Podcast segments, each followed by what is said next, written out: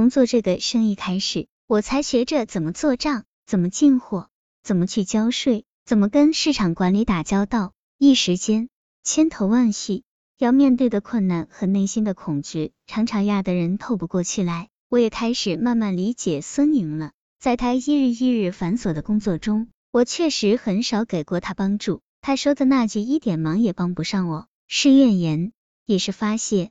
在年复一年的巨大压力下，是否是因为他对我的失望，才让他想寻求另一份情感呢？这些想法我都压在心里，在儿子面前还要做出一副什么都没有发生过的样子来。工作有时候保不定时间，我就骗公婆说自己身体太差。将孩子放到他们那里。自从我对孙宁宣布了是离婚后，他干脆就不回家了，一副乐的逍遥的样子。有时候他会去父母家里看看儿子，儿子对我形容说：“爸爸红光满面，乐呵呵的。”我的心如刀剜一样疼痛，眼泪却不敢痛快的落下。忙碌中，时间仿佛过得特别快，转眼就到了这年的夏天。经过几个月的努力。我的第一批货终于有个大商场同意接受了，虽是试卖，但我希望以后能长期做，所以给柜台的回扣也不低，自己几乎没有什么可赚的了。货到的时候，我雇了一个三轮车帮我去车站拉，说好的价钱，到了商场门口，车夫却突然加价，我们在门口一时争执起来，围观的人越来越多，远远看见货柜的头儿正走过来，我不想给他留个不好的印象。只好匆匆将车夫打发走，这才发现这么一个大包还要弄上楼去，又是一个麻烦。我试了一下，竟然还可以扛起来。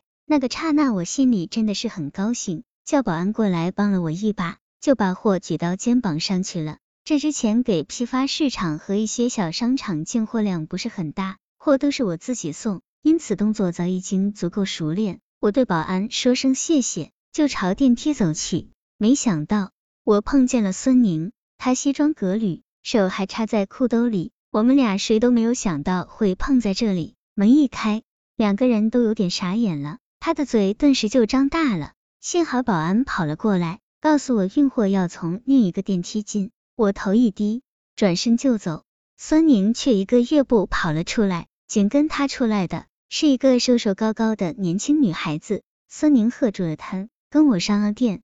梯，我不说话，他忍不住了，问我在做什么。我说在做代理，送批货就走。他又问还好吗？我说挺好的。空气沉闷，两个人好像演戏一般，客气的连路人都不如。最后他终于说，这批货你能赚多少？我说四百。我到了，将包扛到肩头，一个踉跄，终于退出电梯。他伸了伸胳膊，想帮着扶一下，却没有够着。电梯门关了。我不知道他去了哪里，但我的眼泪终于夺眶而出，有心酸，但更多的是坚强和痛快。但凡他还有一点点的良心，就不能再小瞧我了吧？五到了秋天，我的家人和他的父母都已经知道我们的事了，他和那个女孩子同居的事也放在了台面上，尤其是儿子突然懂事了许多。一个周末，他坚持要看我怎么工作，我带他去了，跟了一天下来。他抱住我说：“妈妈，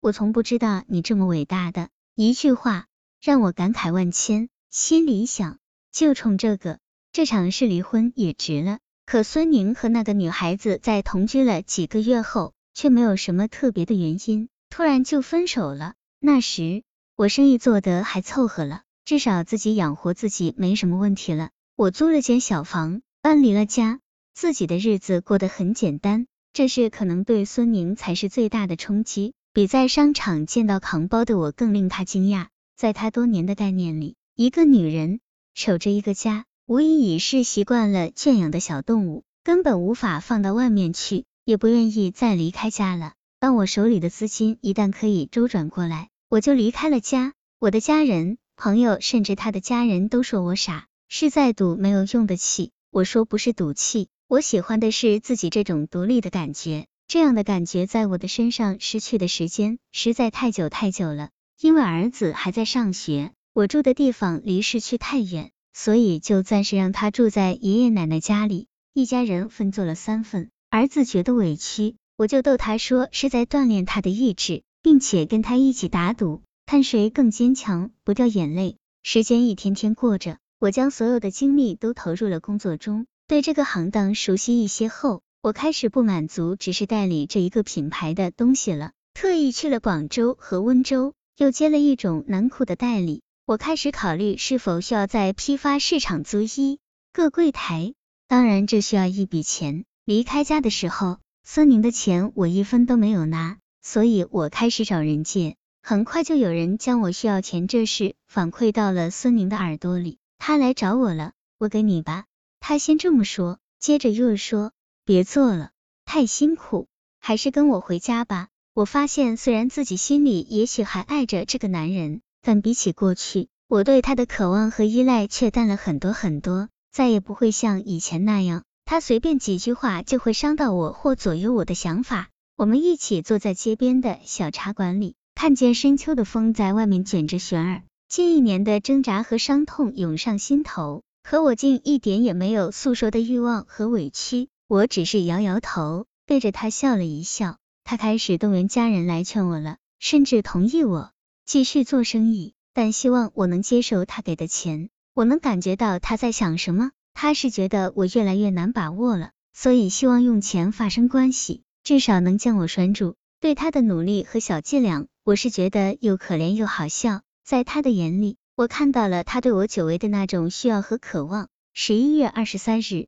儿子的生日，他放下了工作，专门找到我，一定要一家三口在一起过一天。这段时间以来，为了和解，他已经开始做出很低的姿态了。天冷会专门打电话过来叮咛我加衣服，晚上常常邀我一起出去吃饭。我们的状态不像是离婚的夫妻。更像是恋爱中的夫妻，想起这些过程，我都会有种哭笑不得的感慨。张良义的话，圣诞节的时候，我们一起回到了久违的家里。半年的动荡不安，让我明白了一个简单的道理，那就是只有人格独立，情感才能敢于有所依赖。所谓正常的夫妻之道，大概都无法脱离这个模式吧。当然，并不全和经济独立有关。